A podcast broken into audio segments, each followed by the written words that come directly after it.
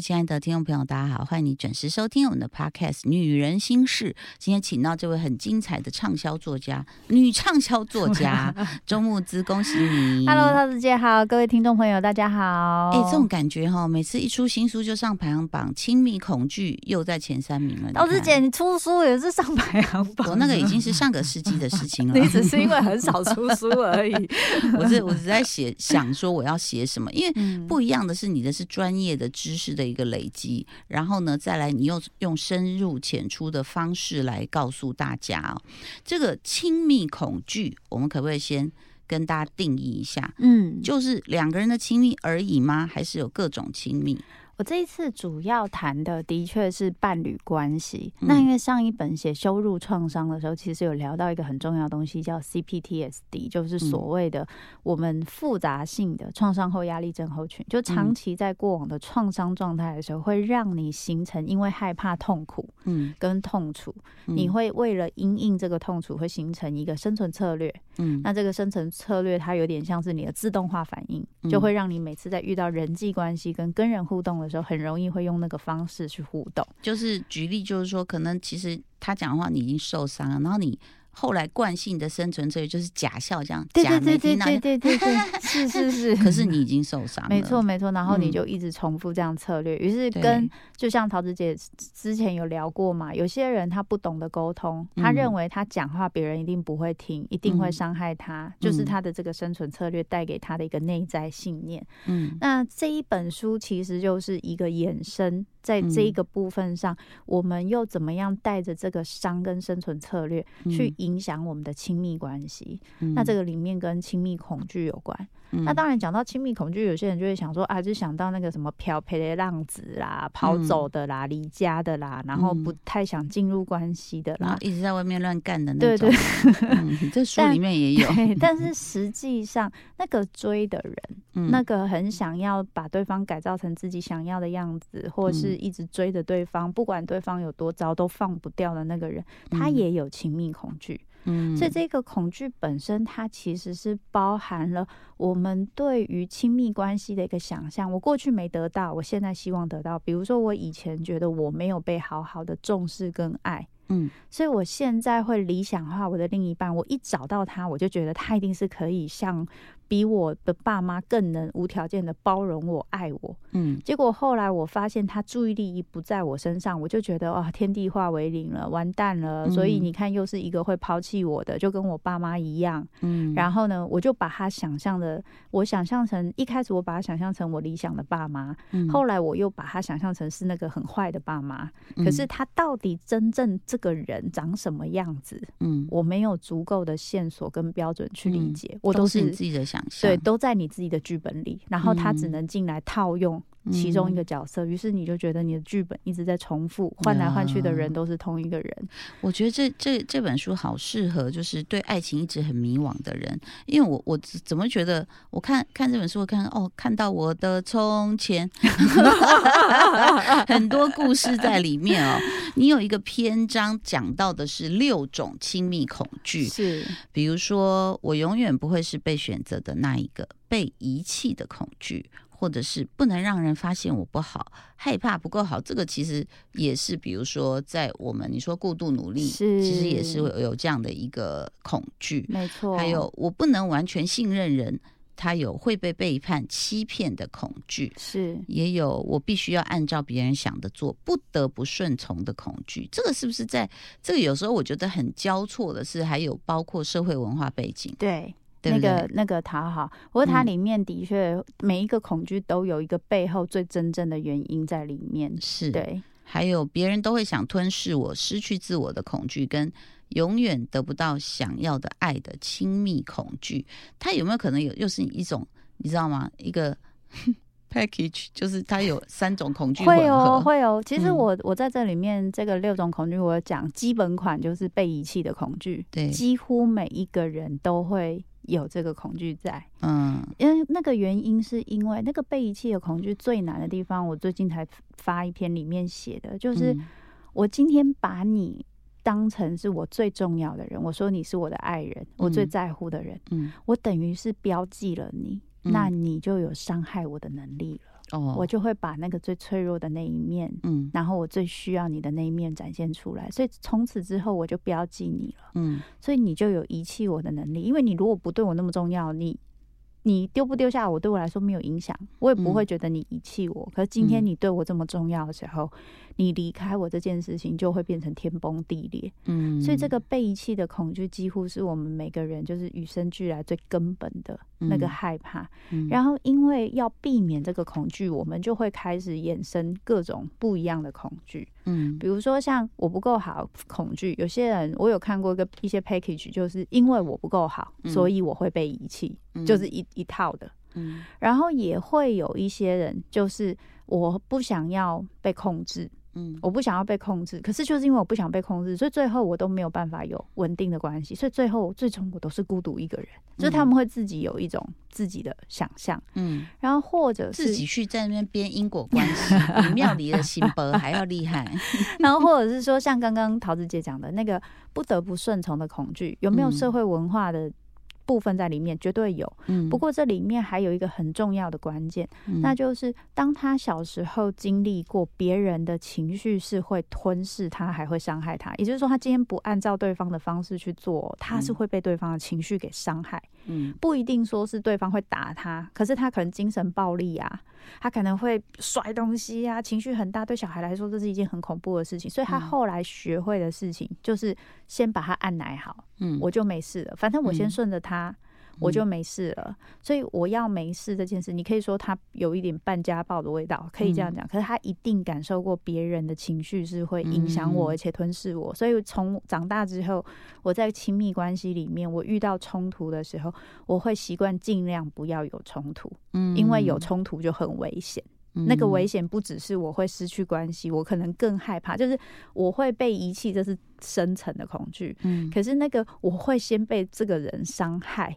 这个是表层的，一定会面对到的问题。嗯，所以你可以说被遗弃的恐惧是在最底层，可是后面发展出的那五个东西都是比较表层的。嗯，那个我感觉到，因为这样子，所以我没有办法得到我想要的关系。嗯，的那种感受。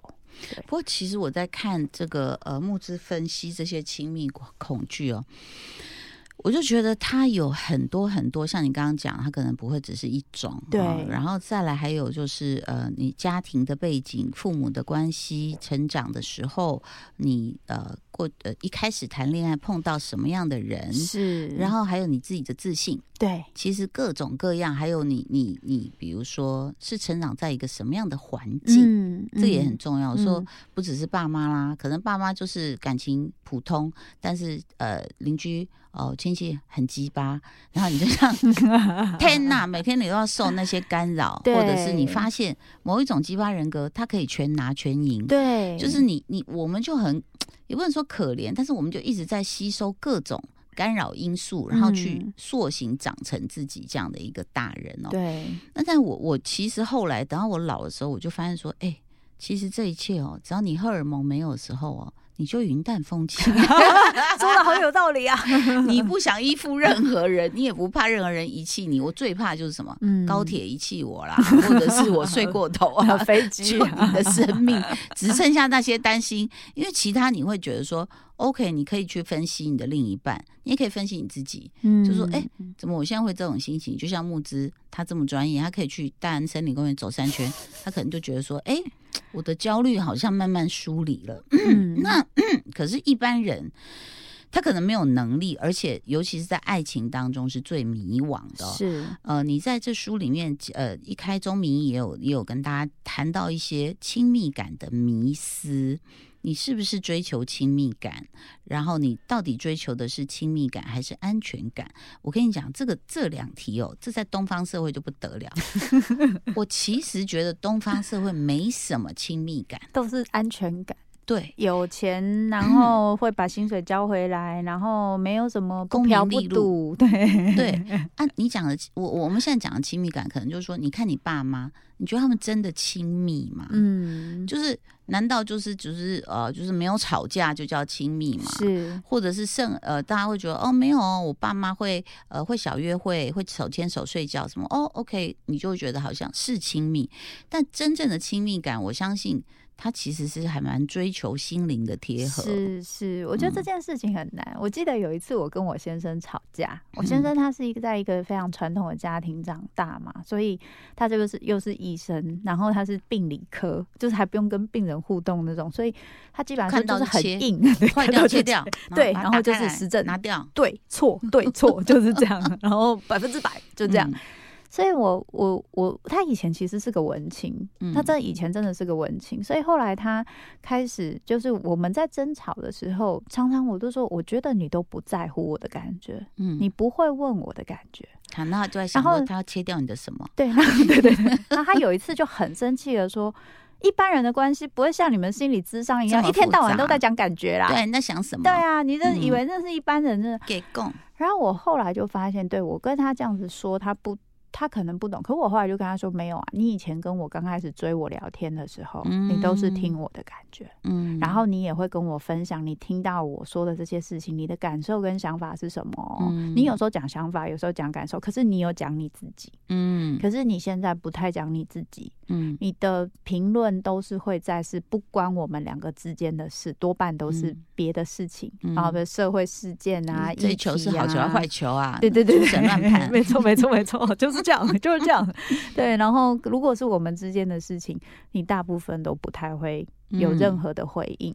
我说是这样，我才会觉得跟你就是有时候搭不上话。你看哦，那是因为你学心理，是，然后你察觉，然后你可以用专业的、冷静的这个沟通术去跟他沟通。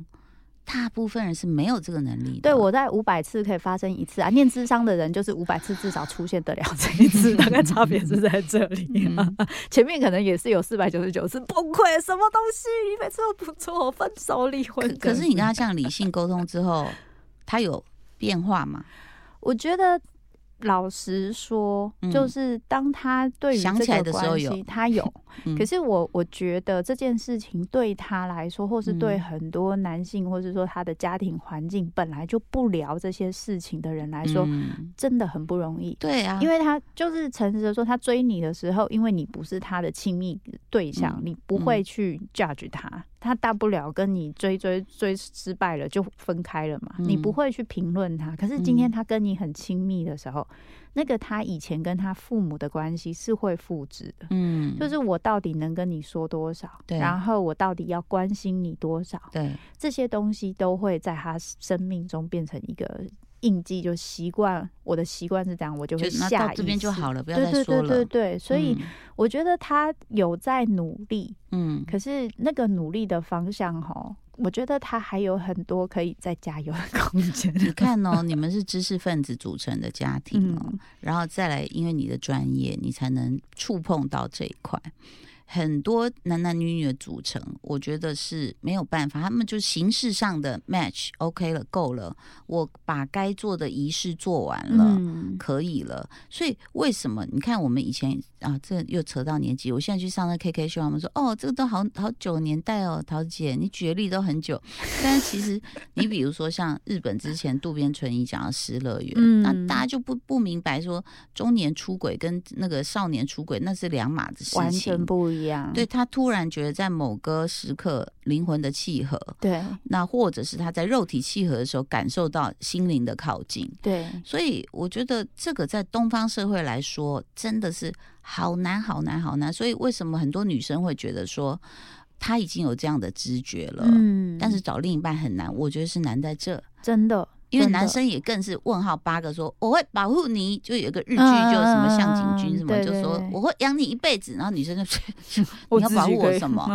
对啊，你你要养我什么？就是。什么像我过马路会被车撞吗？但男生也会很恐惧，说他还停在中古世纪的骑士精神的时候，他说不是这样吗？我力气大就好了，我凶狠就好了呀。是你为什么挑的这么细腻呢？嗯，那所以这当中，我觉得其实对于光是亲密感这件事情，两个人的要求度就不一样了。是，所以当这个落差一出现鸿沟的时候，我觉得关系很容易。冷冷的就淡掉，然后男人就开始摇头说：“女人心印海底针。”嗯，一句就带过去了。是，那男人情愿去自由潜水，潜在海底，他也不会去潜女人的海，你知道吗？他想说太麻烦了，你们对太难搞了，这样。所以事实上，我们也看到很多政治人物，你一听他讲话，你就知道，Oh my God，你一点都不了解女性。嗯，那女性又很敏感的知道说啊，你会这样讲话，我绝对不会投给你。嗯，那所以我觉得这个怎么办？当然我知道你，你已经很努力，很多呃这方面的书籍，不管是专业咨询的也好，或者是心理的、散文的各种哦，但是。男生呃，之前访问刘轩嘛，讲到说超难计划嘛，你知道男人真的自尊心太强了，他们 even 在处理自己脆弱的时候，都要说自己是超男。我觉得，我是觉得他们真的很需要这些 title，你知道吗？嗯，所以对于亲密感的。迷失这些事情呢，我就你知道吗？以前我常会把一些书折角放在客厅，或直接打开给我老公看一下，这样子。那他最多的阅读就是在看剧本嘛。嗯，那也好，你可能可以用戏剧、电影去让他潜移默化也好，或者是别人关系里的例子，给他一点震撼教育，这样。那事实上，在这个亲密亲密感的迷失里面，我这边也写到说。比如说，呃，你有你有一个 bar 提到对我很好，就是爱我，呃，照顾就是爱吗？你看，这是真的，就是呃，你他对我很好，很照顾你，为什么爱他？他对我很好，很照顾我。是，我觉得这绝对是东方人讲出来的。是 是，西方人觉得说，呃，I just like her，我只是喜欢 他，对对对，对不对？或者是 I need her，他不会说哦，I love him 这样，所以。他对我很好，很照顾我。我觉得有时候我们自己在。嗯，就像我们呃一直在讲说，你在认识自己，还有你对关系的需求，嗯，这两大课题，可能我们都要花个三十年才能搞清楚。真的，真的，而且我觉得最恐怖的地方是，有可能你搞清楚之后，你对现在的伴侣，你会发现其实不适合你。哦，这其实是一件有点危险的事情。但还好有宗教教我们要超度了。我们在度你，你有看出来吗？普度，普度吗？对。但是，但但我觉得这件事情就是要去意识到、觉察这些自己的，就是这些照顾啊，因为这有些东西真的是社会文化带给我们的影响。就是你看偶像剧啊，你看，然后有些男生就是他去照顾女生的方式是那种他就是全包，然后很霸气，然后就觉得哦这个样子很 man。但实际上有的时候会觉得，哎。就是等你到一个年纪，你有觉察的时候，你会发现这件事情让你压力很大的时候，可是你要跟另一半讲，另一半不一定懂。嗯，我举一个例子，我而且立刻防卫，没错，弹开反弹反弹。对你，我帮你做，你还这样，就是 像我这一次桃子姐知道吗？我去日本巡回，就是演出乐团，然后跟我先生去嘛。那我先生他因为他是乐团的团长，所以他就是。他就是校长兼壮中，他就是有那个很严重的，就是什么事情他都要记好。大家有没有都在规定的时间搭飞机？然后大家有搭不一样的飞机，然后我们到时候去机场要怎么集合，然后怎么接送，然后怎么联络，就全部都靠他。日文他又是里面最好的，所以全部都是靠他。然后后来我们因为太晚去，就是划位，嗯，然后呢没有划位，就后来发现日航是要提前划位，所以我们的位置是在。分开的，我跟我先生位置是分开的。然后我最近手因为撕裂那个肌腱撕裂伤的关系，我完全没办法拿重物。哎，没有，这这很长了，就从之前练那个三位线就一直坏到现在，一直没有好。然后，然后我先生就开始很担心，因为我我身上背的器材其实很重，大概有十多公斤，因为我不能手提，我背在身上，所以我背的器材其实很重。那要把它拿上去放在那个上面，那个对。然后我先生就非常紧张，然后他就说怎么办？那我位置离你很远，那还是说等一下我要先绕到你那边去，因为我们两个在不同边的排。然后还是说啊，吉他手离你很近，那吉他手你。可不可以帮募资一下？嗯，然后我就说，我真的觉得真的不行。我有，我可以请空服员，或是我这么可爱，我请旁边的男生帮我放一下，一定是可以。你不要担心这件事。然后他就是会连这样的事情，他都会很担心。那就是因为他担心这么多事情，所以遇到某个东西你没顺他的意，他突然爆炸。嗯，情绪就爆炸，然后我就这个好像跟什么星座、血型都没有，我就发现男人是这样，他觉得这就是我对你的爱，是。但是我后来就很认真的告诉他说，我其实更需要的是你好好跟我说话，尊重我。我没有要你全部都按照我的方式去做，可是你不开心的时候，我需要知道为什么你会不开心，嗯，我们才有办法去预预防跟解决，不要每次让你可以这样爆炸。还是你曾经有发生过，就是他觉得你不能 handle，然后你真的又把自己伤势弄更重？No，No，就是我觉得应该是说。因为我的做法跟他都不一样，嗯，他就是会巨细迷到一个程度，所以他认为一定要做到那样程度才可以避免所有的风险，嗯。但我就诚实的说，我就跟他说：“你知道为什么我的个性是这样吗？嗯，一定是因为我用这样的方式做事情，在我的人生中没出什么差错，这一个方式才会被留下来啊。嗯，我即使是这样，就是你可以想象吗，桃子姐，我我我我在家里，我也从来没有被问过什么钱包有没有带出门，手机有没有带出门，可是我去日。日本的时候，我每天要听到他至少讲个六七次，说手机、钱包、护照、金钱。我刚刚之所以会举例，是因为在我们家厨房昨天也发生这样的事。我不过是帮狗热个鸡肉，我 用微波炉用了大概呃七千八百五十万遍，然后就他就蹦蹦的时候，我我老公怎么这样？我说可能有点水分，然后隔一会又蹦蹦，我说哎呦放鞭炮，我开开玩笑，他就立刻站起来说不是你不能这样，那这样我就说。不要紧张，我说我可，他说不是你，你做不好都不能别人讲吗？我说爸爸，这件事我能 handle。果然后来就是因为那个，就是可能那个鸡冻冻完有一点水嘛，那但是我都有用盖子用罩子，是，所以我就拿出来了，才一两分钟的事，这样。所以我我就大概你你看，所以我说不是星座，不是血型，也不是医生或演员，对，其实男人有时候他们很原始的认为。他照顾你，就是要用他的方法来做，是，嗯，所以我觉得这件事情比较困难的地方是有很多男性，不能说全部，因为现在很多年轻男性对自己的感受其实比较能够理解，嗯，就是我觉得有很多男性他们在面对自我感觉不良好、嗯，不安、焦虑的时候，习惯用控制跟做事情的方式来解决他的不安，目标导向，让自己变得更好、更努力，或是不管。不管也是一种，就是绕跑，也是一种做法，就是这两种都是用来解决焦虑不安的方法。嗯，那走控制的、努力的目标那一般，因为听起来。丽人大哥跟我先生可能就同一种，就是走控制的。他们两个去吃饭聊个天，我也觉得他们两个还会一直抱怨我说那个东西里面有水，他不不他就不管呢。我先生就会说 对，这我就不能懂他们为什么会这样就不管。我老公 就会说你知道他睡过头吗？那我就不好意思说，你知道他有一次把儿子的那美签弄不见。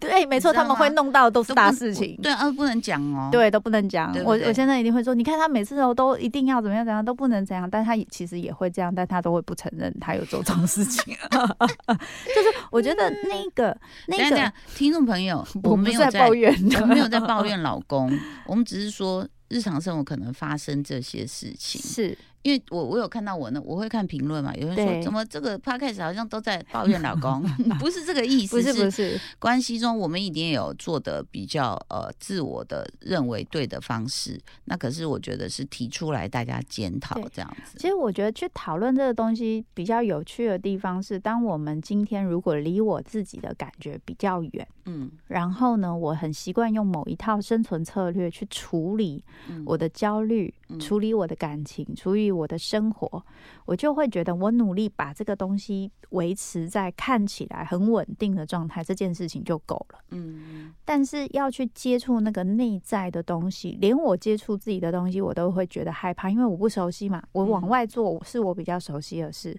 我要接触我不熟悉的事情，我就会不安，我就会焦虑，我就会不想碰，所以我就会更熟悉、更习惯去做那个我熟悉的事情，比如说去照顾你，这样做好。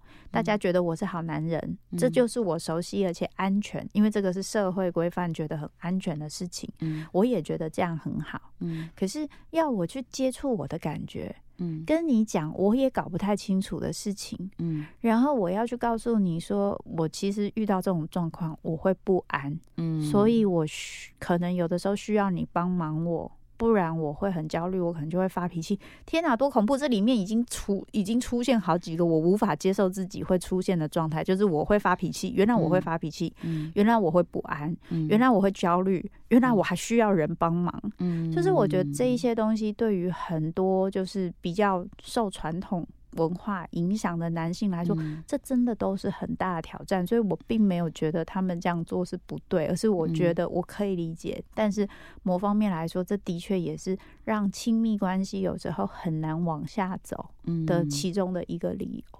所以就是说，有时候我们会很喜欢跟女生聊天跟逛街，因为有些状况我们根本觉得那个没什么，嗯，可是男生说很恐怖，好吗？大家都在看。然后我们心想，谁在看？你知道吗？是是。我我们甚至是可以在那个大庭广众，就是行李箱打开来说，再塞两包进去。因为我们已经活到一种境界，就说没关系啊，谁在看？他看什么看？这机场都是很很正常的事情。是是。所以光是一个结，它可能就会让你的生活里面打了更多的结。没错没错。所以在木之的这个新书里面呢，这个有很多很多的结，你可以慢慢的看。亲密恐惧。句哦，就是为什么我们无法好好爱人，好好被爱哦？我觉得这个是你要买两本，一本在你枕头旁边，一本呢就放在那个马桶上面。他在他在嗯嗯的时候，他可能就是抓来看，然后你给他画红线跟星星，然后让他知道，然后给他折起来。好，那呃让让你的另外一半，不管是男朋友、女朋友、呃老公、老婆，都可以一起去探索。我觉得慢慢的去解决，因为。其实最最后都是解决我们的恐惧啊、焦虑啊、不安呐，可能有愤怒啊，什么一堆东西去扰乱你的生活。我们能不能让它不要那么多的扰动？是。对，或者是你可以真正的好好的去爱一个人，得到一份你属于的爱情。我觉得这个是，你看嘛，我们人其实不就这样嘛？求人际关系，求健康，然后求财富。是你去庙里还不就讲这几样事情？是，那你都要到庙里去了，还要买飞机票去京都，还要求那个御守，你就买一下那个周木之的亲密恐惧，就是最好的御守了。谢谢，谢谢，谢谢木之来到节目中，谢谢你哦，拜拜。